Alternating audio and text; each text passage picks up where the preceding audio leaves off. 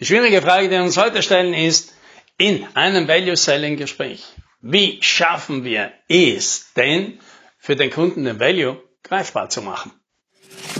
Hallo und herzlich willkommen bei 10 Minuten Umsatzsprung, dem Podcast für IT-Unternehmen, bei dem es um Wachstum, Vertrieb und Marketing geht. Mein Name ist Alex Rammelmeier und ich freue mich, dass Sie dabei sind.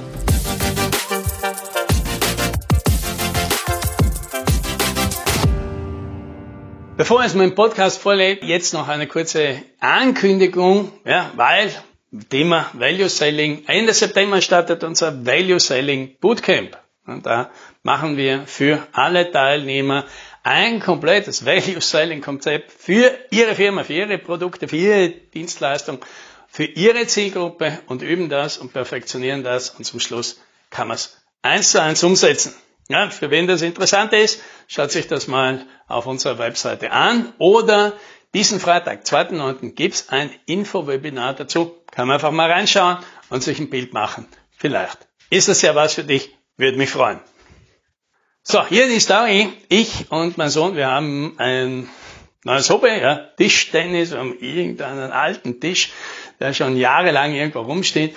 Den haben wir jetzt ausgepackt, haben irgendwo aufgestellt irgendwo im Keller und jetzt spielen wir ein bisschen Tischtennis. Und das gefällt ihm und mir ganz gut. Und jetzt haben wir mal, weil ich ihn ein bisschen motivieren wollte, dass er da ein bisschen mehr Energie einzahlt, haben uns dann ein paar Videos angeschaut, ja, von Leuten, die halt so beim Tischtennis wirklich auf Top-Niveau spielen und die da wirklich coole Tricks machen und die das auch lustig rüberbringen, ja, um einmal zu zeigen, was wären da alles drin. Und das hat meinem Sohn dann auch gut gefallen. Und irgendwann meinte er mal, das schaut bei denen so einfach aus. Ja, genau das ist es. Ja. Das zeichnet ja den Profi aus gegenüber dem, der sich einfach nur anstrengt und etwas zusammenbringt, dass beim Profi alles ganz einfach ausschaut. Das, das ist ja vielleicht auch das Schwierige am Value Selling. Ich habe jetzt letzte Woche mit einem sehr erfahrenen Unternehmer gesprochen, auch eben über das Value Selling Bootcamp. Er hat sich das angeschaut, gemeint, das spricht ihn schon sehr an, weil das wirkt alles sehr konkret. Denn natürlich hat er sich ja, in seiner ganzen Karriere auch schon mit dem Thema befasst, Value Selling, weil er gemerkt hat, naja, das mit den Stunden- und Tagessätzen in seinem Unternehmen, das ist halt irgendwie mühsam.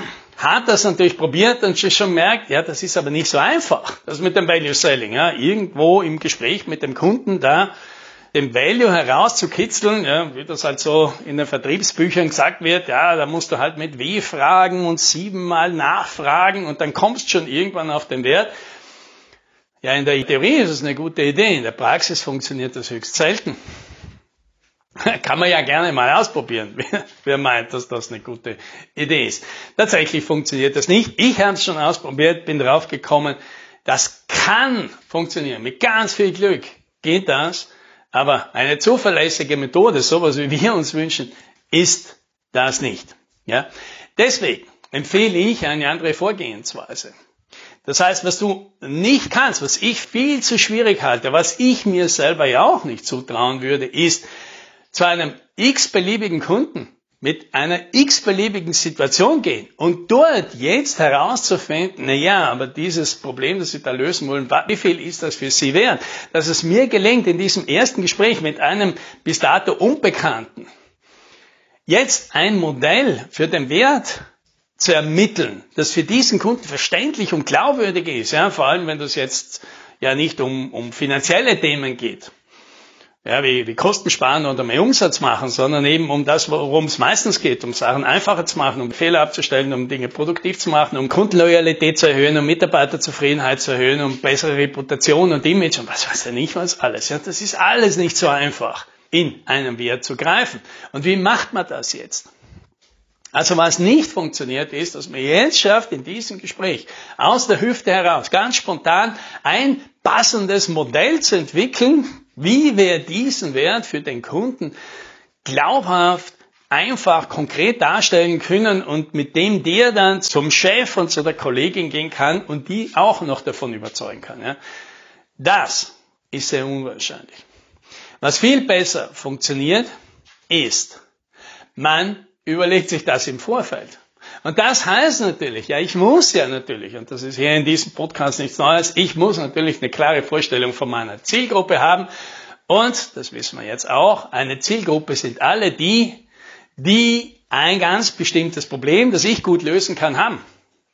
Ja, wenn ich also mein Marketing richtig gemacht habe, dann komme ich vor allem mit Kunden ins Gespräch, die genau ein ganz spezifisches Problem haben.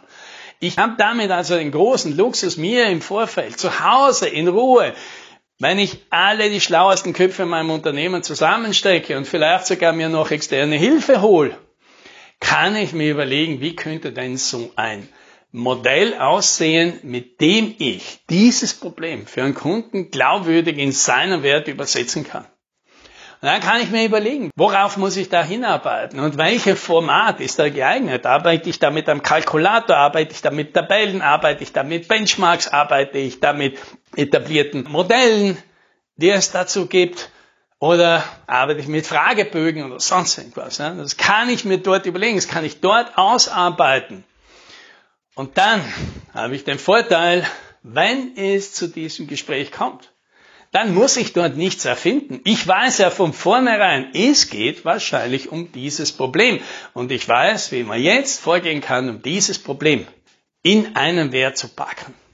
Und dann kann ich das auspacken und dann kann ich das aus Flipchart oder aus Whiteboard oder ich kann da einen Zettel auspacken und ich kann da was mitbringen, was ich schon vorbereitet habe.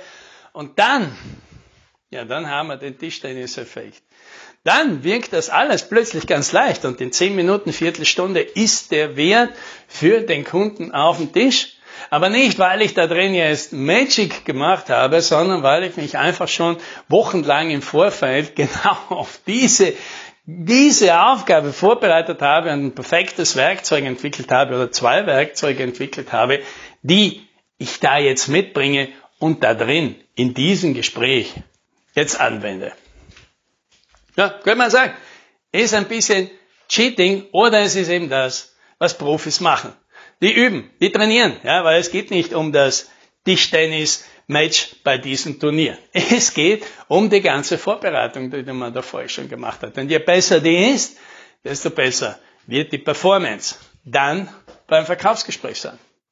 Ja, und hier nochmal die Aufforderung, ja, wenn das für dich vielleicht ein Konzept ist, wo du denkst, könnte auch für dich funktionieren, aber wie komme ich denn dazu? Ja, wie entwickle ich denn sowas? Und dann ist die beste Variante natürlich unser Value Selling Bootcamp. Und da machen wir das. Genau für dich, für dein Unternehmen, für deine Leistung, für deine Zielgruppe.